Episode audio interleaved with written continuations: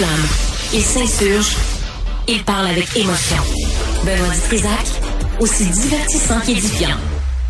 Isabelle Huot est avec nous. Elle est, oh, elle est tellement de choses, docteur en nutrition, journaliste. Isabelle, bonjour.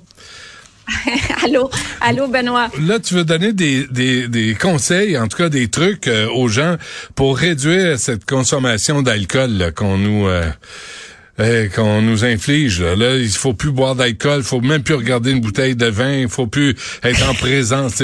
Euh, c'est c'est rendu grave. Là. Écoute, c'est un gros virage des recommandations. C'est incroyable parce qu'on parlait avant de 10 à 15 consommations alcoolisées par semaine. Là, on dit ben 0 à 2, c'est le plus faible risque et même 3 à 6 consommations alcoolisées par semaine, ça serait problématique. Donc, mon avis, ben, tu sais, dans le guide, de, dans la pyramide du régime méditerranéen, hum. le vin rouge, fait partie de ce modèle-là, ce pattern-là alimentaire qui est gage de santé, de longévité, moins de risques cardiovasculaires, moins de cancer. Donc, oui, je trouve ça un petit peu sévère. Je sais que euh, tu en as discuté, entre autres, avec le cardiologue Martin Junot. C'est des recommandations. Tu pas content, hein? T'as entendu il ça? Était pas content. Eh boy, il était pas content. Parce qu'il trouve que c'est de la désinformation et que, dis-moi je me trompe, mais l'alcool a un effet positif, surtout chez ceux qui ont des problèmes cardiaques ou en tout cas euh, héréditaires. Ben, en fait, ce qu'on voit dans les études populationnelles, c'est que toute forme d'alcool augmente le HDL cholestérol, qui est le bon taux de cholestérol, celui qui nettoie nos artères si on veut. Il y a d'autres bénéfices. Ça va diminuer l'agrégation des plaquettes. Ça rend le sang plus fluide. Donc, il y a un intérêt en santé cardiovasculaire. Donc, des consommations surtout de vin, surtout de vin rouge, surtout hmm. même le cépage pinot noir qui a davantage de une composante qu'on appelle resveratrol c'est plutôt positif sur la santé cardiovasculaire, mais surtout quand on va prendre en mangeant, lors d'un repas, par exemple, parce que l'alcool est absorbé plus lentement, plus de bénéfices, puis en plus dans le vin, ben, on va chercher tous les polyphénols. Ok, donc tu, euh, tu bois pas, tu bois pas d'alcool le matin en te levant. Ça, c'est la première règle. non, mais je parle l'apéro, l'apéro ah, par exemple, parce que ce qu'on observe dans les études, que quand on prend un verre de vin à jeun. On a tendance à boire ça un peu comme du jus. L'alcool est métabolisé hmm. beaucoup plus rapidement. En plus, l'alcool à jeun va stimuler l'appétit, donc on mange un peu plus et tout ça, ça peut amener certaines conséquences. Donc, on, prend, euh, on mange. Excuse-moi, mais on, s'en est parlé, tu Isabelle. Tu sais, tu prépares le souper, tu prends un verre de vin, t'as pas mangé encore, là. Ça, et là, ça, ça la pire affaire à faire, je comprends bien. Parce que c'est ben, dans nos habitudes. Ben oui, c'est dans nos habitudes, mais tu peux grignoter, tu prends ton verre de vin, tu peux grignoter des petits cubes de fromage, des petits craquelins, c'est le fun à l'apéro. Fait comme ça, au moins, tu as quelque chose dans l'estomac et l'alcool est métabolisé plus lentement. Ceci dit, là, les recommandations, ça dépend de ton pattern génétique. On sait que l'alcool est associé à sept types de cancers, essentiellement des cancers pharynx, larynx, foie pas les cancers les plus fréquents, mais il y a quand même le cancer du sein, qui est un cancer qui a quand même une, prévalence élevée. Donc, si on est à risque de cancer du sein, si on a dans notre famille, ben peut-être se dire je vais diminuer un peu ma consommation. J'irai pas jusque deux, deux verres. Moi, je trouve ça quand même très sévère. On peut parler, mm. par exemple, de cinq verres de vin par semaine en mangeant. Et là, on n'est pas, on n'est pas dans l'excès quand même. Ceci dit, il y en a qui veulent ralentir, donc j'ai huit conseils pour vous. Vas-y. Alors, ben, traditionnel, hein, c'est assez classique. Un verre de vin, une bière, un verre d'eau. Pourquoi? Parce qu'on sait que l'alcool est diurétique, donc euh, ça déshydrate. Puis l'effet de la déshydratation sur l'organisme ben, peut amener notamment des mal de tête, puis des conséquences comme ça d'un verre de vin. Un petit truc, on met de l'eau dans son verre de vin.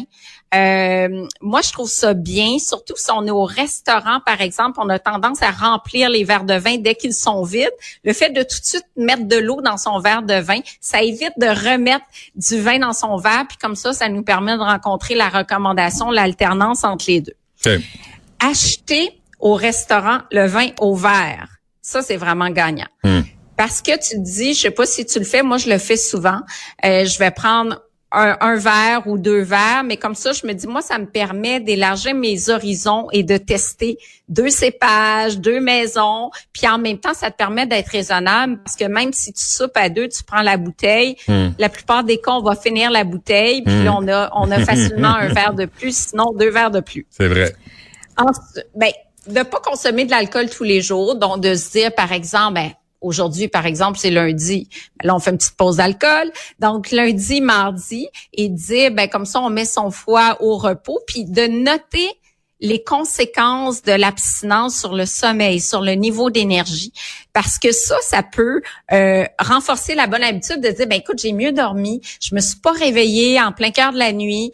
Euh, pour les femmes en ménopause, c'est mon sujet en ce moment, moins de bouffées de chaleur, pas d'alcool, ah donc meilleur sommeil et puis plus d'énergie durant la journée. Donc tout ça, c'est c'est des effets positifs. Puis on peut mettre l'accent sur ces effets-là en disant ben finalement, c'est quand je bois moins, hmm. euh, euh, quand je bois mieux et moins, ben je me sens mieux physiquement, j'ai plus d'énergie. Donc ça, ça peut être un facteur à regarder qui est intéressant. Euh, Mais c'est vrai qu'en les prenant, c'est vrai qu'en prenant des notes, tu t'en rends davantage compte que si tu fais juste de, par mémoire. Parce qu'effectivement, la semaine passée, moi j'ai passé, oh, je pense, quatre jours sans boire d'alcool. J'ai failli m'effondrer, j'ai failli tomber sans connaissance. Mais, mais effectivement, tu te sens, t'es obligé de dire que tu te sens mieux. Bon, ben là, c'est ça. Qu'est-ce qui t'a motivé, toi, la semaine dernière? Euh, non, mais on, c'est tout le contexte là où tu dis bon, faut réduire, faut faire attention. Puis ce que tu dis, mm-hmm. ne pas en boire tous les jours. Moi, moi, à tous les jours, un verre de vin, là, je suis heureux. Mais euh, peut-être euh, donner un, une pause à ton corps. Fait que, tu sais, c'est tout. Tu parles pas dans le vide, là, Isabelle. Là. Moi, j'écoute, là. J'ai l'air niaiseux, là, mais je prends des notes, là. Hey, c'est bon. Mais de noter, ça fait toute la différence parce que des fois, on n'est juste pas conscient de la quantité qu'on peut prendre. On note, puis noter comment on se sent. ah, c'est vrai, j'ai dormi un bon 8 heures sans me réveiller. Tout ça, c'est du renforcement positif. Rappelez aussi que une consommation, c'est 5 onces, donc une bouteille fait 5 verres. Euh, peut-être mesurer dans un verre qu'on prend régulièrement à la maison, c'est quoi une portion de 5 onces? Donc, c'est ça, une portion raisonnable. Mmh. Euh, parce que maintenant, les coupes de vin, Benoît, tu sais, les grosses coupes de vin, des fois, 5 onces, c'est un petit fond dans le verre. Là, c'est pas nécessairement un verre qui euh, qui est bien rempli. Du côté des boissons sans alcool, je sais pas si tu as fait quelques tests avec du vin sans alcool, des bières sans alcool. Non, chalez-moi pas.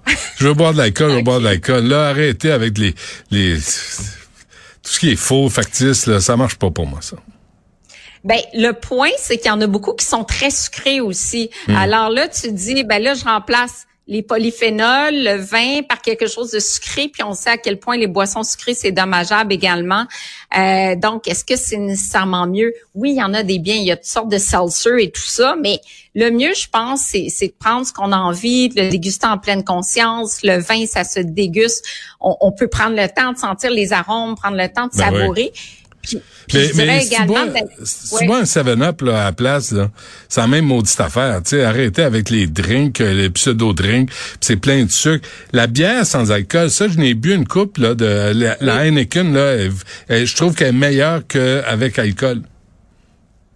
Ben effectivement, je trouve que du côté du sans alcool, les bières l'emportent facilement parce que du côté des vins sans alcool, s'il y en a qui nous écoutent, qui ont des suggestions, c'est comme du jus de raisin là. C'est ça, hein? Non, non c'est ça. Hum, hum. C'est pas. Euh, moi, je trouve pas ça bon du tout du côté des vins désalcoolisés.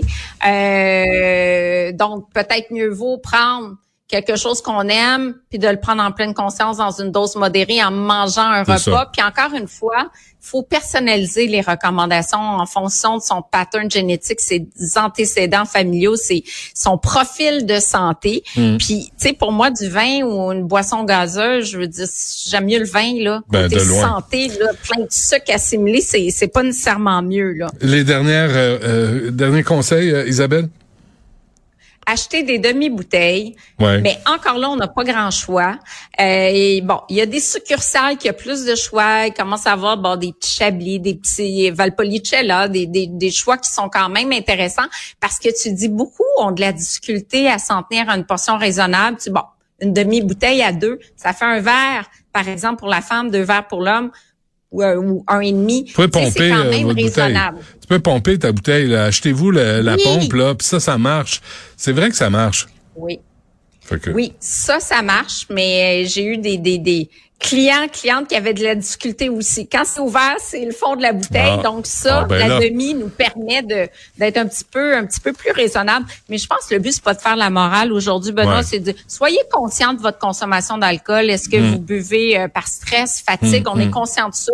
On tente de diminuer un peu sans tout couper parce que je trouve que les recommandations euh, du Centre canadien sur les dépendances euh, et, et sont quand même très très très sévères. Donc on peut personnaliser puis on peut il faut se faire plaisir aussi parce que la saine alimentation, il- le plaisir en fait partie. Hum, absolument.